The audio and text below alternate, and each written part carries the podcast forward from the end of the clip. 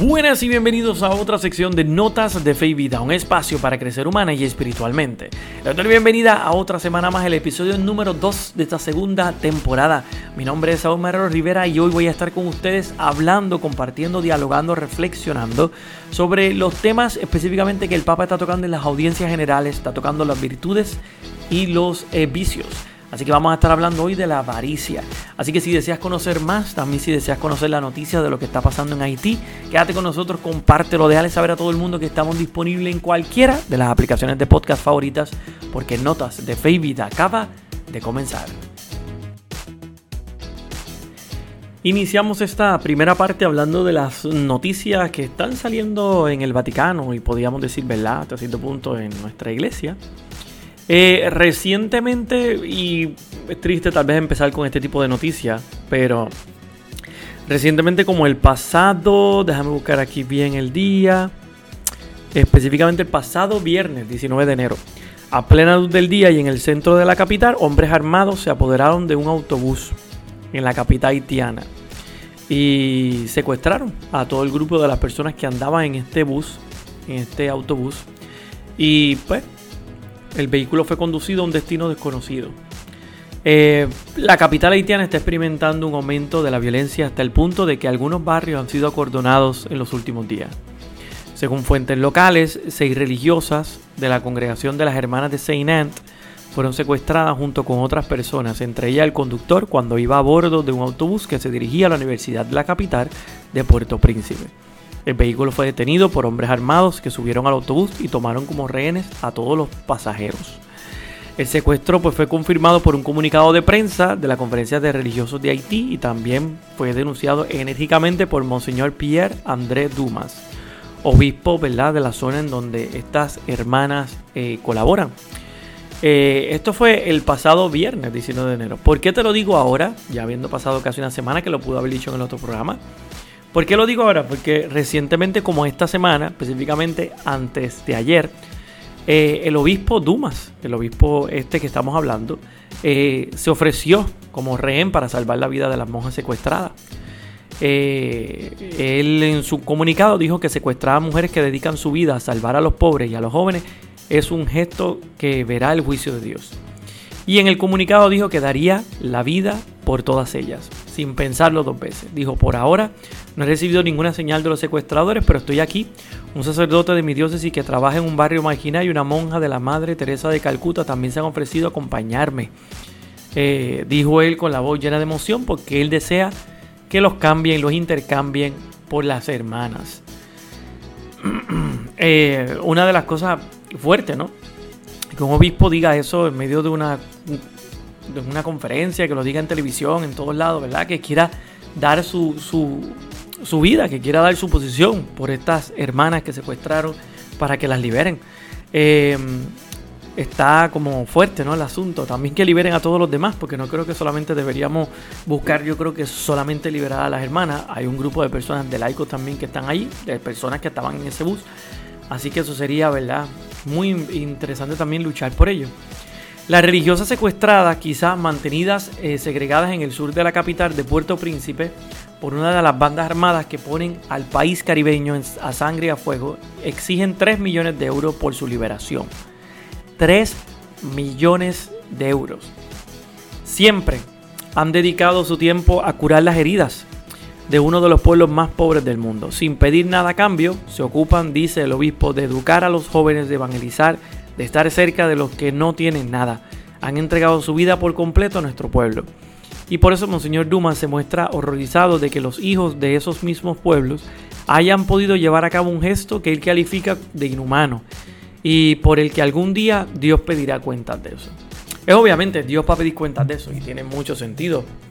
O sea, eh, Monseñor está hablando con esa realidad y tiene mucho sentido, pero imagínate exigir 3 millones de euros para la liberación. Claro, ellos, ellos están buscando el dinero, lo que están buscando esta gente, pero el obispo está ofreciendo su, vida completamente.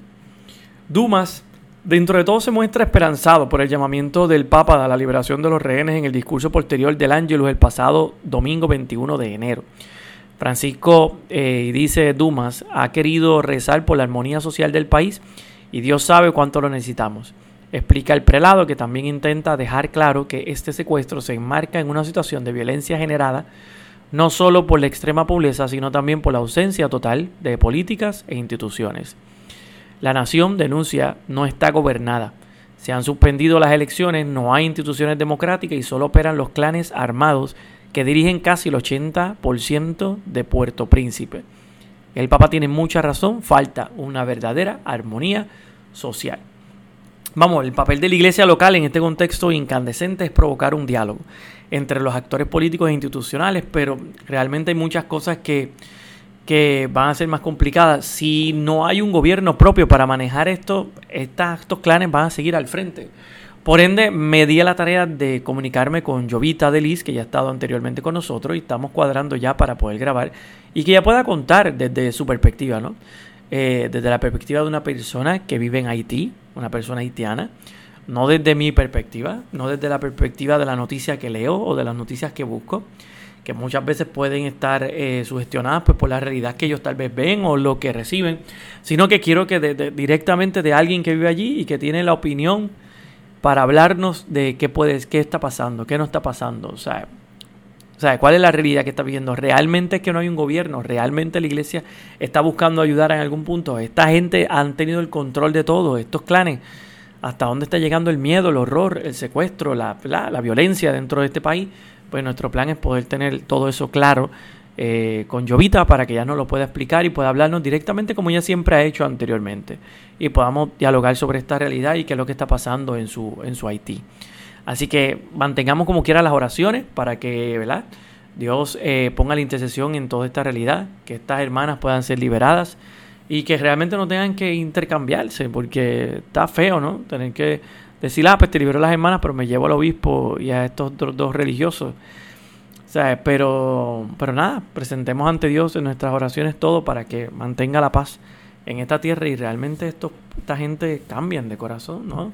O que, o que se vayan, o que hasta cierto punto las autoridades tomen el poder que deberían tomar en, este en ese país para que ya puedan controlar las cosas. Así que le pedimos a Dios todo lo posible para que esto pueda ir cambiando. Bien, una de las cosas que yo creo que nos debe motivar esta semana a reflexionar es que el Papa ha estado, ¿verdad? si no se han dado cuenta, yo tampoco en los últimos, en los últimos programas no he sido muy no he ido muy pertinente al tema, pero quiero empezar ya a recoger un poco, ¿verdad? El tema que el Papa ha estado tocando en las audiencias generales. Yo creo que es un tema muy importante, vicios y, vicios y virtudes, ¿verdad? está enfocándose en los pecados capitales. Ya el Papa estuvo hablando la semana pasada y la anterior de varios eh, pecados capitales. Específicamente estuvo primero con... Te voy buscar aquí. Ah, ok. Estuvo con la lujuria y la gula.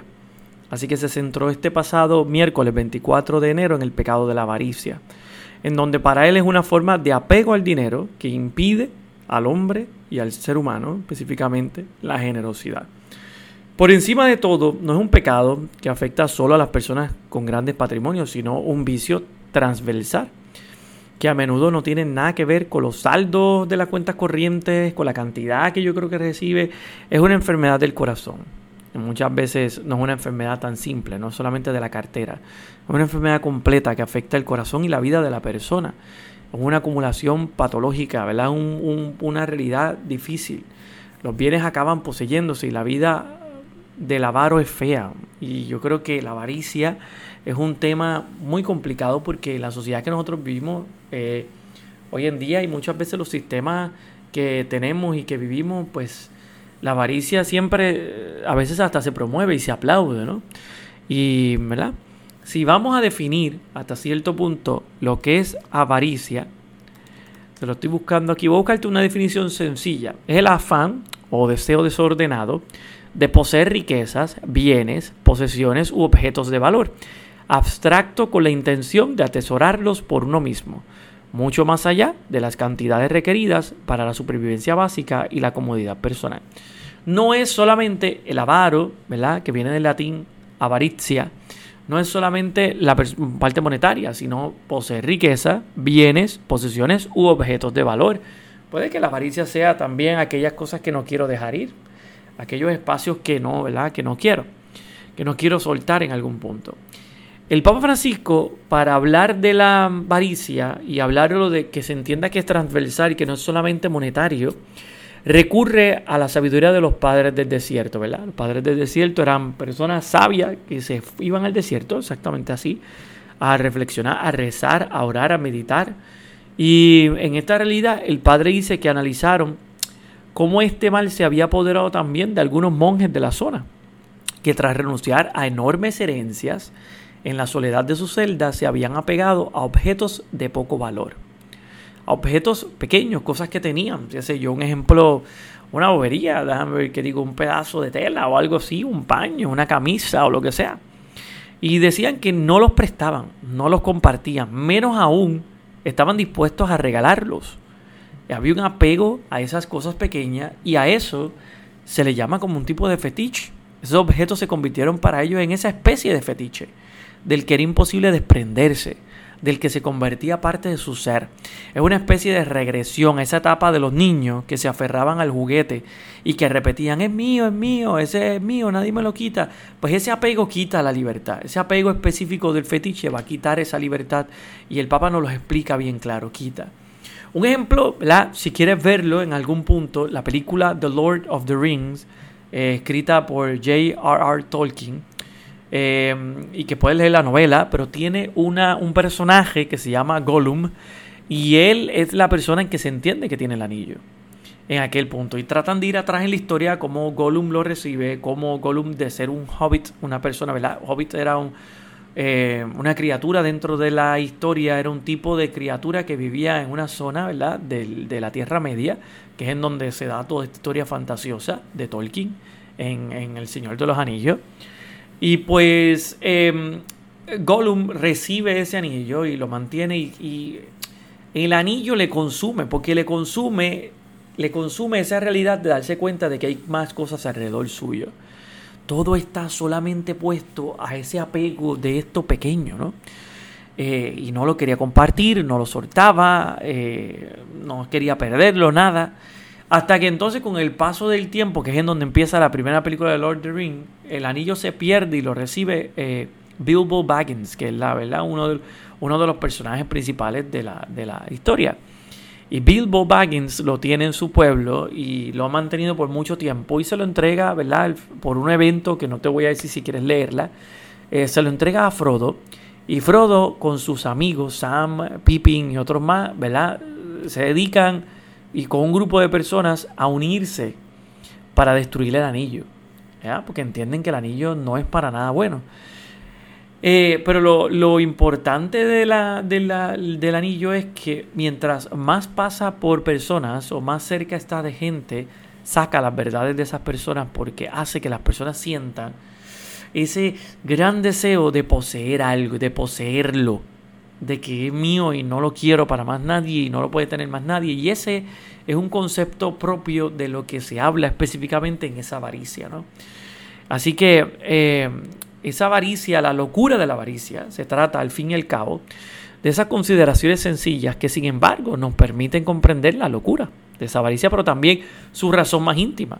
Y el Papa nos explica que es un intento de exorcizar el miedo a la muerte y busca seguridades que en realidad se desmoronan en el mismo momento en que las, eh, las hacemos. Eh, volviendo a esa catequesis, ¿verdad? El Papa dice, me viene a la mente la parábola del hombre insensato del Evangelio de Lucas, en donde el campo de este hombre había ofrecido una cosecha abundante y él estaba adormecido pensando en cómo agrandar sus almacenes para meter toda la cosecha y aquella misma noche, sin embargo, le pidieron la vida. Y pues, Dios le contesta específicamente, necio, te preocupaste por ta, ta, ta, y hoy voy a buscar tu vida.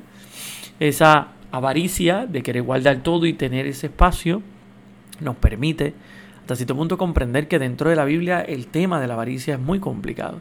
Es tan así que eh, hay una parábola emblemática que muestra cómo al final son las posesiones las que nos poseen y apenas ocurre lo contrario.